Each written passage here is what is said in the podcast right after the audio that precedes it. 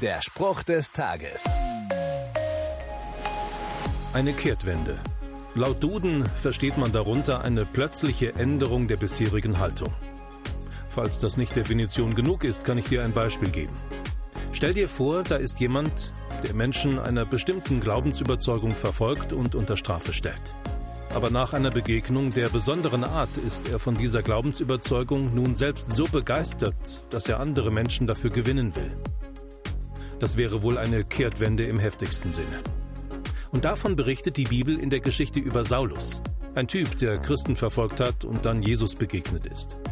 Einige Zeit später heißt es dann, er begann sofort damit, von Jesus zu predigen und zu verkünden, dass er der Sohn Gottes sei. Eine Begegnung mit Jesus kann ein Leben völlig umkehren und verändern. Ist die Frage, ob ich das Risiko eingehen will. Der Spruch des Tages steht in der Bibel. Bibellesen auf bibleserver.com.